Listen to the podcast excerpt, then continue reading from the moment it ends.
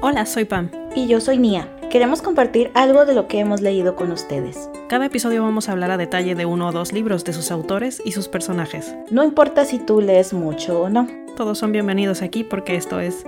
No me hagas leer.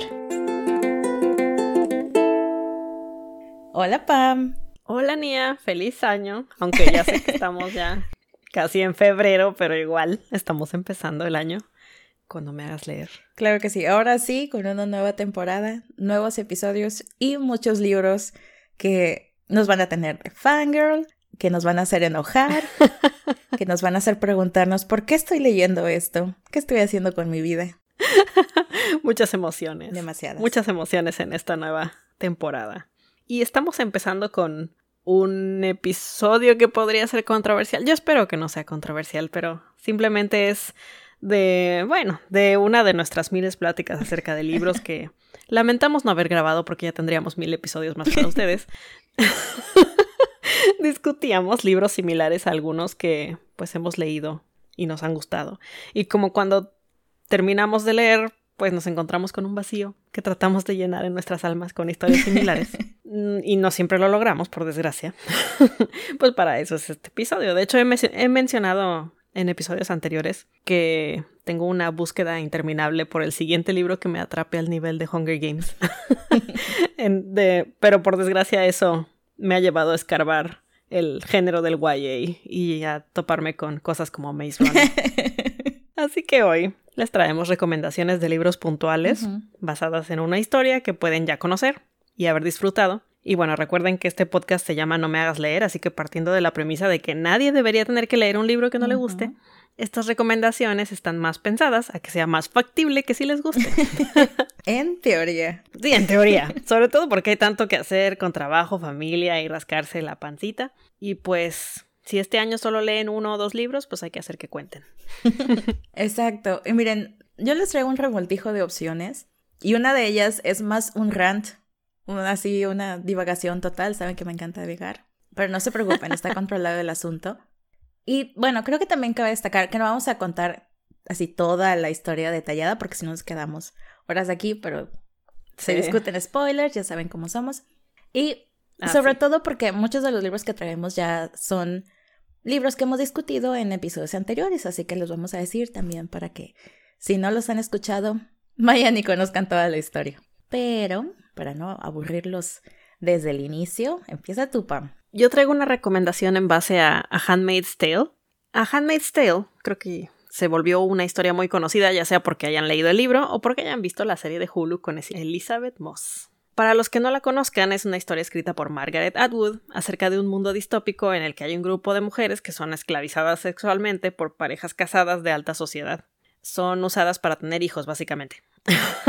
y no tienen realmente identidad si buscan alguna otra historia de este tipo, ya sea por masoquismo o porque quieres pensar que nuestro mundo no está tan mal en cuestión a los derechos de la mujer, les tengo de hecho dos recomendaciones de historias similares a esta. La primera es un libro que apenas leí el mes pasado, llamado The Grace Year, o El Año de Gracia, de Kim Liggett. Es una historia de cómo a los 16 años todas las niñas deben ser enviadas a una zona aislada en el bosque a librarse de su magia, pues se cree que una niña a esa edad es muy poderosa y no puede formar parte de la sociedad así. Regresando, obviamente debe o casarse o ponerse a trabajar. Es una historia interesante y pues voy a hablar de este libro en específico en un episodio futuro, más a detalle. Ya está planeado, pero de momento es recomendación de lectura. La segunda recomendación se llama An Excess Mail por Maggie Shen King. Estoy próxima a subir una pequeña reseña flash de ese libro y es una historia situada en China, en un futuro cercano distópico en el que las leyes de restricción de cantidad de hijos y los abortos selectivos dieron como resultado un mundo en el que ahora las mujeres tienen muchos esposos porque, pues si no, los hombres se quedarían solos en su mayoría porque hay muchos más hombres que mujeres. Pero aunque suene que las mujeres tienen el poder aquí, no es el caso. a fin de cuentas, les recuerdo que son minoría. Literal. Es interesante la perspectiva que se nos plantea y más porque si han seguido las noticias y documentales acerca de la sociedad china en la actualidad sabrán que no es una idea tan descabellada. Se los recomiendo, a pesar de que a mí en lo personal el personaje principal No me encantó como persona, pero la historia está buena. la verdad sí me tuvo picada. ok, esta, la verdad, yo creo que si no se lo esperaban, al final van a saber, obviamente, porque es Paminia. si les gustó leer Good Omens, les va a encantar leer Miracle Workers. Si ya nos han escuchado antes, saben que somos fans de Good Omens. Uh. comercial rápido. Escuchen el episodio 8 de nuestro podcast para conocer toda la historia completa. Y ni modo, porque advertencia, estamos en modo fangirl durante todo el episodio. Brevemente les comento que Good Omens, escrito por Neil Gaiman y Terry Pratchett, es una novela que cuenta la historia del ángel Aziraphale y el demonio Crowley y cómo intentan detener el apocalipsis. Pasan un chorro de aventuritas, es... se escucha muy de historia young adult, de YA, ahora que lo digo así como que... Un poco. Tan brevemente. Pero créanme, nada que ver. Es finales de los ochentas, es una comedia buenísima, tiene un muy buen balance entre comedia y herejía. sí. Y es de ese, es ese humor que es de lectura, que lo tienes que estar leyendo y a veces hacen como que los callbacks a episodios anteriores, bueno, capítulos anteriores más bien. Es muy inteligente, pero te da risa, como quieran. Y si no, pues he perdido, al menos hasta la serie, ya saben, en la serie, pues es básicamente la parte más resumida del libro. Y es en este mismo ambiente de comedia y energía que se encuentra Miracle Workers o Trabajadores de Milagros, que fue escrito por Simon Rich en el 2012. Originalmente se llamaba What in God's Name o En el nombre de Dios. Este libro yo lo quiero mencionar en otro episodio más adelante también, así que tampoco les voy a contar toda la historia, pero básicamente es la historia de nuevo de dos ángeles, Eliza y Craig del Departamento de Milagros de Heaven Inc o cielo incorporado, quienes cuando Dios decide destruir la tierra y abrir un restaurante, hacen una apuesta con él eh, para que para salvar la tierra en la que tienen que hacer que dos humanos se enamoren en 30 días. Pero estas personas resultan ser las personas más tímidas y raras del mundo. Entonces estás viendo cómo los ángeles están batallando para que se enamoren las dos personas más awkward que se puedan imaginar. Me gusta que es una comedia también, obviamente, con un poco de herejía, pero del trabajo. Van a ver muchas referencias si les gustó The Office. Les va a encantar. Hay muchas referencias de ese tipo, así de que la burocracia al nivel más ridículo que hay. Y el sentido de humor en ambos libros es muy parecido. El de Miracle Workers puede ser más ligero de cierta manera, no es tan elaborado. Y pues también la historia es más corta y un poco menos complicada. Pero si les gustó Guromen, si tienen ganas de otro libro similar, no pierden nada leyendo Miracle Workers. Otra cosa que tienen en común, que ya medio lo mencioné, los dos tienen series de televisión. Y en la serie de Miracle Workers hasta creo que la mejoraron un poco en el sentido de que condensaron la historia, le quitaron la carnita, como dirían por ahí. Entonces pues la, la comedia fluye un poco más rápido y pues visualmente se ayudan mucho los, los chistes, por así decirlo. La verdad, lo pueden ver como dos historias diferentes y como quiera el libro es una buenísima opción. Incluso si no les gusta Guromen, si solo quieren algo divertido para leer o se sienten que están así como que en un bache que no saben qué elegir, es una muy buena opción. Tengo que hacer el paréntesis de que Nia tiene el cabello color rojo Crowley. Era necesario que supieran eso. Obvio, súper necesario en un podcast de audio. Sí, sí, porque no ven el rojo Crowley, yo sí lo veo. Ah.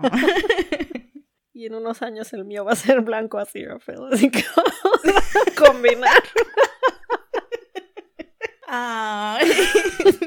creo que se me dolió más.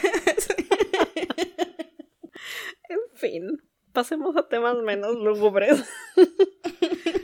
Mi siguiente recomendación es en base a Cloud Atlas. A mí me fascinó la historia de Cloud Atlas. Siendo sincera, yo no he leído el libro, aunque ya lo tengo en mi poder y está en mi lista de to read. Pero sé que la historia no difiere mucho de la, de la que muestran en la película y yo amé la película. Sin embargo, es una premisa medio extraña y complicada. Son varias historias a través del tiempo que, aunque parece que no tienen nada que ver entre sí, son como un conjunto de esfuerzos de los seres humanos a través del tiempo por eventualmente tener un futuro mejor. Un futuro en el que todos seamos iguales, sin violencia y pues en paz. También es una crítica de la decadencia de la sociedad, pero no me voy a poner a leerles un ensayo sobre las complejidades que pueden o no pueden estar ahí. El punto es que no pensé que podría recomendar un libro parecido, pero The Bear llegó a mis manos por casualidad. En una reseña flash en nuestra cuenta de Instagram les platiqué que es uno de esos libros que tomé porque la portada y el título me sonaron bonitos juntos. no tenía idea de qué iba a leer. The Bear de Andrew Krivak es la historia post-apocalíptica de los últimos humanos en la Tierra. No, no hay zombies, no hay desastres naturales, no hay pandemias. Lo que sea que haya pasado que acabó con la humanidad, ya, pasó. Esta es la historia de un padre y su hija, los últimos últimos humanos sobre la Tierra, sobreviviendo juntos, conectándose con la naturaleza, aprendiendo de su papel como seres vivos, etc. Y bueno, hay un oso. y es importante, pero no les quiero contar todo. A fin de cuentas es un libro muy corto. Yo sé que suena a que no pasa mucho, pero es una historia con mucha esperanza y pues bonita. A ratos medio estresante, porque a fin de cuentas pues hay muchas cosas que pueden matar a la gente. Pero pues bonita al fin.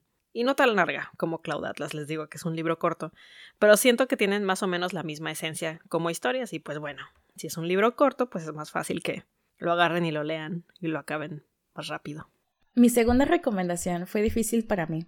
No se me ocurría como que una equivalencia de libro al libro, así que con permiso de Pam hice algo de trampa.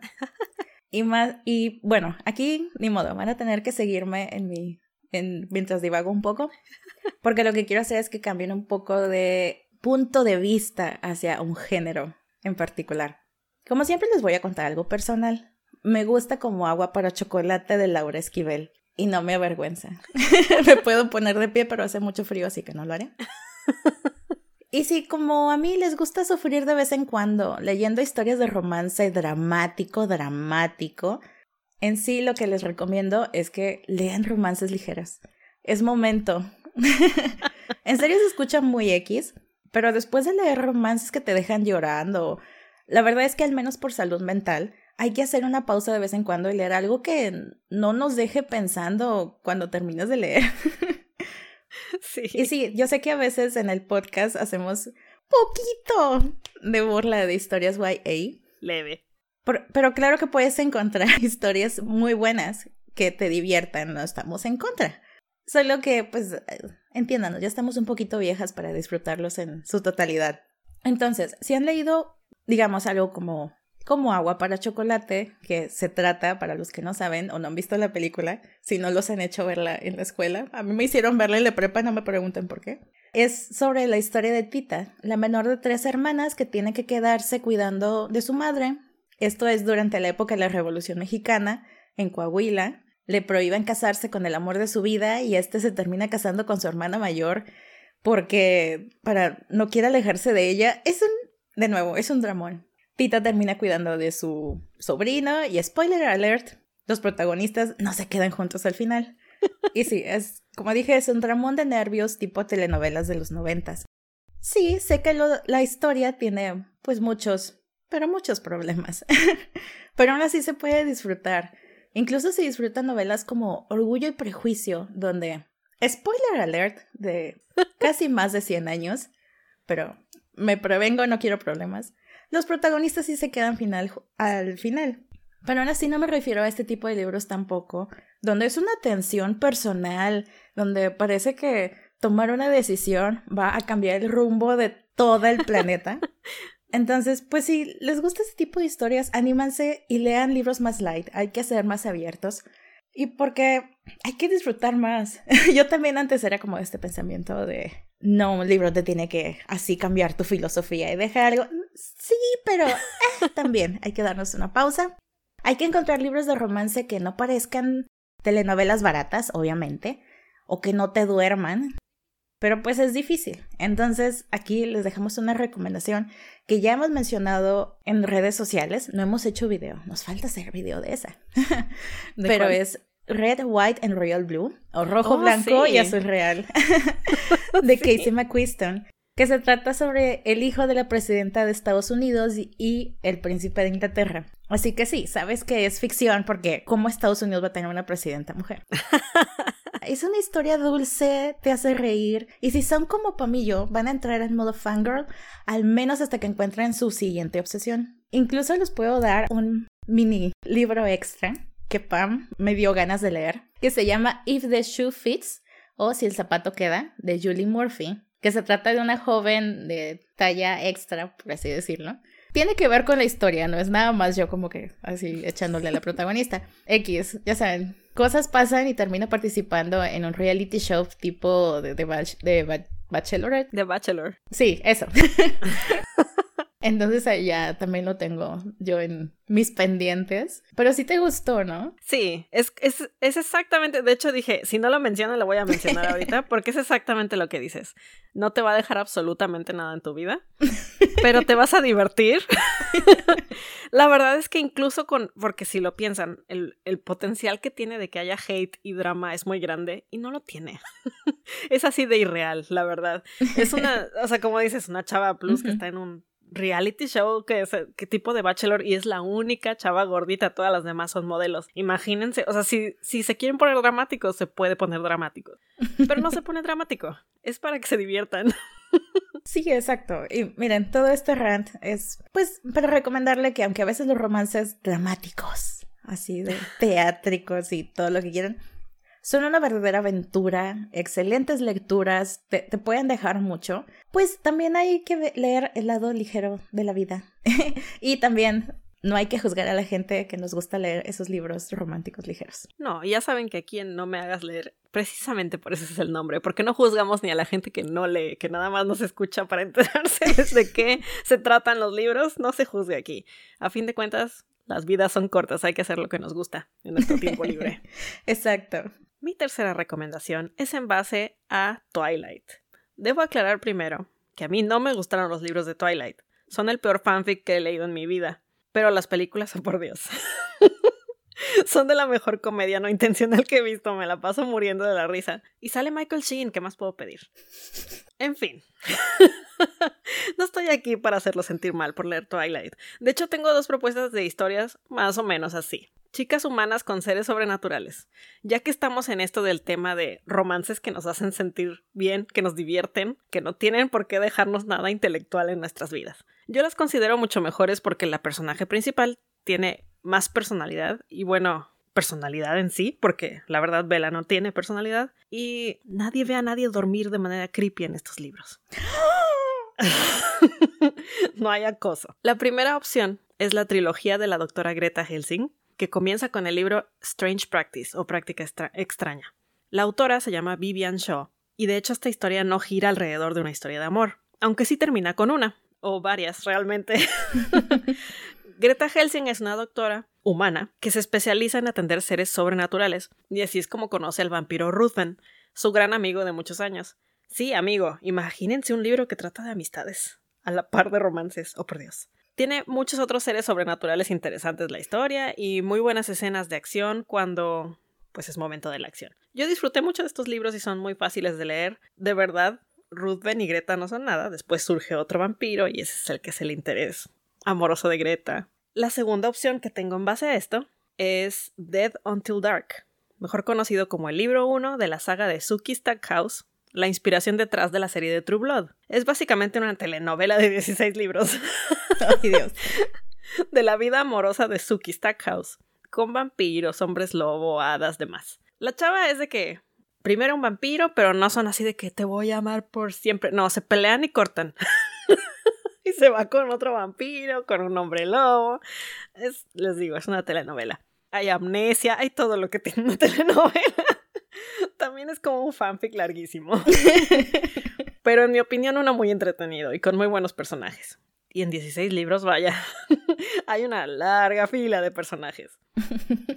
Ya he hablado de ambas sagas antes en el podcast, así de a poquito, pero pues voy a tratar de cambiar eso en el futuro. Ya, al menos de la de Strange Practice tengo que hablar así completo. si contaste toda la historia de The Dark Tower, Puedes contar toda la de Suki House y la de How to Train Your Dragon, que eran 12 libros también. Exacto. y la verdad es que de nuevo hice un poquito de trampa, porque yo también traigo recomendaciones para si les gustó leer Twilight. y si les gusta leer Twilight, tienen que leer The Night Circus o Horns. Esas son mis dos recomendaciones.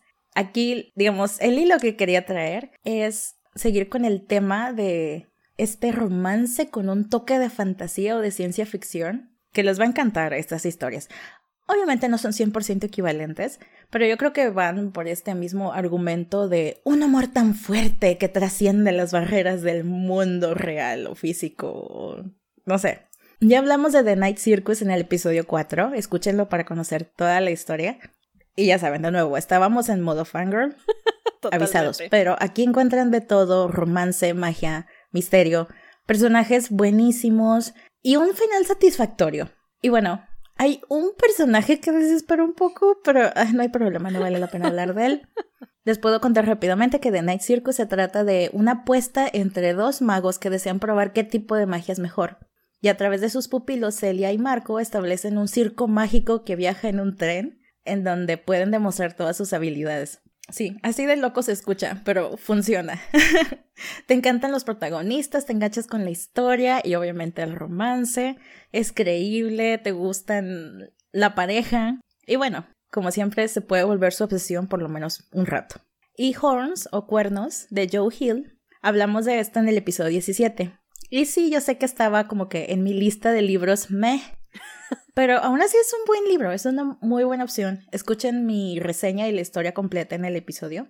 Así brevemente, Horns se trata de Iggy, quien es pues un joven que es acusado de haber matado a su novia y por alguna razón comienzan a crecerle cuernos que hacen que la gente le cuente sus más profundos deseos y pecados y así es como poco a poco va resolviendo el misterio. Entonces, este esta historia también tiene de todo, tiene este elemento sobrenatural que te trae y que te hace imaginar qué harías en esa situación. Son yo creo que muy buenas opciones. Y miren, ya si son igual o mejores que Twilight, ya va a ser criterio de cada quien. Pero yo creo que si quieren buscar como que historias que los puedan llevar por ese camino y quieren así como que seguir leyendo, no quieren perder como que el hilo, son muy buenas opciones. Y bueno, yo para terminar traigo un extra que es en base a Harry Potter. Y como extra, y sin meterme en discusiones de Harry Potter, porque ni a yo podríamos hablar todo el día acerca de los pros y contras de los libros de Harry Potter. Les traigo un par de recomendaciones si quieren leer algo como, como estos libros, y con esto me refiero a historias de fantasía centradas en un niño elegido que pasa de ser un random a ser el único que puede salvar el mundo. Y sin embargo, aunque me gustan los libros y las películas de Harry Potter, creo que Hiccup y Percy son personajes con mucha más personalidad. Y estoy hablando de los personajes principales de How to Train Your Dragon y de Percy Jackson y los dioses del Olimpo. Hiccup es, la, es el personaje principal de la saga de 12 libros o 3 películas de How to Train Your Dragon de Cressida Cowell. Ya tenemos un episodio del podcast donde resumo los libros. Para más información pueden escuchar el episodio 5.5.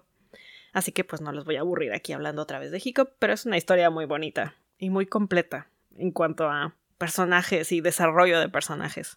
Y por otro lado, Percy Jackson es el personaje principal de la saga de Percy Jackson y los dioses del Olimpo de Rick Riordan. Percy Jackson descubre que es hijo del dios Poseidón de pronto y debe unirse a los demás niños mestizos como él y enfrentar problemas que no creyó pues ni que existían. Los demás hijos de dioses además hacen muy buenos personajes, la historia es graciosa y estresante a rato y se pone mucho mejor con cada libro porque como que el primer libro dices, ah, a lo mejor está bien, pero no me dejó mucho, pero te empiezas a enrolar en la historia con los demás libros. Y no vean las películas, son horribles. Me cae bien Logan Lerman, pero esas películas están terribles. y bueno, creo que es todo. Sí, esas son todas las recomendaciones que traemos para el episodio de hoy. Queríamos empezar con un episodio diferente esta temporada. Y es que es difícil hacer recomendaciones, en verdad. Yo medio batallé. Sí. Porque luego me puse a ver de que, ok, como qué libros recomiendan. Y yo estaba de que, es que ese nada que ver con este libro que me dicen. O sea, ni Amazon, de que el algoritmo de Amazon me falló. De que yo nada que ver con este. De que, no, no, no, no. Me pasó igual. Intenté hacer eso con Goodreads y dije, no, a ver, tengo que meditar más en los confines de mi ser porque esto no está funcionando.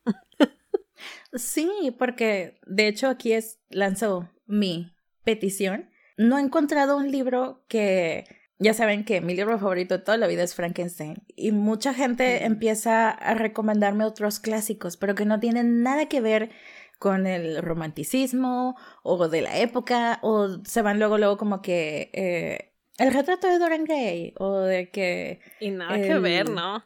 Sí, o el Dr. Jekyll y Mr. Hyde y de que o sea, no, o sea, van por el elemento de horror, pero no son realmente como que no le llegan a de que, ah, ok, es, de la misma línea del libro, o al menos a lo mejor yo soy muy picky porque es mi libro favorito, pero es difícil encontrar como que, ah, este es un libro, si el libro es bueno, va a ser como que único en su propio mundo, por así decirlo, y decir, ah, si te gusta este, te va a gustar este.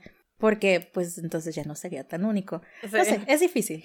Entonces, si alguien tiene una recomendación que me pueda dar de Frankenstein, que vaya por ese lado de alguien que creó algo y la regó y se, y se fue expandiendo su horror por todas partes. No sé, por ahí. Algún día encontraré un libro que pues ya, ah, mira, este sí se parece como a la esencia de Frankenstein, o al menos a lo que yo pienso que es la esencia de Frankenstein. Sí está complicado. A lo mejor de los otros clásicos, creo que el más, el que más se aproxima es el del Dr. Jekyll y Mr. Hyde. Aún así, no sé si tenga la misma la misma esencia, pero quizá podrías intentar ese. Pero sí está complicado. Frankenstein en específico está, está complicado. Sí, pero bueno, ya escucharon nuestras recomendaciones. Ya también mi a mí divagarme sobre todo el género de romance dramático. Es momento de leer romance ligero. Ábranse la puerta, nunca saben qué pueden encontrar. Muchos quotes de Instagram vienen de esos libros.